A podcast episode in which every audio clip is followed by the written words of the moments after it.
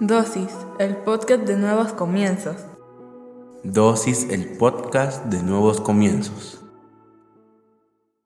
Bienvenidos sean todos y cada uno de ustedes una vez más a Dosis. Hoy hablaremos sobre responsabilidad. La responsabilidad es considerada un valor del ser humano que se caracteriza por la capacidad del individuo de actuar de manera correcta de acuerdo a lo esperado. De eso es de lo que hoy te quiero hablar. Creo que en un mundo en el que cada día perdemos más valores, es importante volver a retomar estos valores que estamos dejando olvidados. Y uno de ellos es la responsabilidad. Debemos de ser personas responsables, pero no solo con lo que nos piden las personas, sino que debemos de ser responsables con nosotros mismos, con nuestros actos. Desafortunadamente, por la falta de compromiso que existe actualmente con el sistema de la sociedad, hemos aprendido a ya no ser responsables, a ya no levantar la voz y decir es mi responsabilidad. La palabra de Dios en Gálatas 6, 4, 5 dice, cada cual examine su propia conducta y si tiene algo de qué presumir, que no se compare con nadie, que cada uno cargue con su propia responsabilidad. Aquí Pablo nos está haciendo un llamado a que cada uno de nosotros gestione nuestra propia responsabilidad, no tratándose de ocultar en el talento de otro, que no nos ocultemos detrás de eso, sino que nos hagamos totalmente responsables la parte que nos corresponde. Entonces, el primer punto del que hoy te quiero hablar es de que tu mayor responsabilidad son tus decisiones. Debes de aprender a vivir con las responsabilidades que conlleva una vida y más si estás en un momento de transición entre el adolescente y la juventud o de la juventud al adulto. Debemos de comportarnos responsablemente en cada etapa de nuestras vidas. La gran mayoría de personas hoy parecen niños a la hora de afrontar los problemas. Hemos evitado muchas veces tener ese carácter que nos permite ser responsables de las decisiones que hemos tomado a lo largo de nuestras vidas. Por eso te decía, es importante que aprendamos a vivir con las responsabilidades que tomamos. Quien decidió qué carrera estudiar, fuiste tú. Quien decidió tomar ese trabajo, fuiste tú. Fue una decisión que tú tomaste y por lo tanto debes de hacerte responsable de ella y aprender a convivir con la responsabilidad que conlleva cada decisión que has tomado a lo largo de tu vida. Eso es lo que decía Pablo. Pablo decía, cada quien tome su responsabilidad, cada quien hágase responsable de su vida, no de lo que hizo otro, sino de su vida. Primera de Corintios 3:8 dice, el que siembra y el que riega están al mismo nivel, aunque cada uno será recompensado según su propio trabajo. Aquí Pablo está hablando de que según las responsabilidades que tú tomes, así será tu beneficio o lo que tú vas a obtener. Entre más responsabilidades tienes, obviamente mayor es el grado de trabajo que vas a tener. Yo que he tenido el privilegio de trabajar con jóvenes y he visto cómo pasan de la adolescencia a la juventud y cómo pasan de ser desempleados a estar empleados, he podido observar cómo las responsabilidades de ellos aumentan. Y también he tenido que aconsejar a varios de ellos cuando dicen es que es mucha responsabilidad lo que estoy haciendo. Y yo les digo, por eso es que te pagan, por eso es que tienes el trabajo que tienes. Tú no puedes pedirle la misma exigencia a un vendedor que al gerente de esa empresa. Es diferentes, son responsabilidades totalmente diferentes y por eso son sueldos totalmente diferentes. Son personas, están al mismo nivel, pero con su responsabilidad, cada uno cosecha más cosas dependiendo del manejo de responsabilidad que tenga. Entonces, por eso que es bueno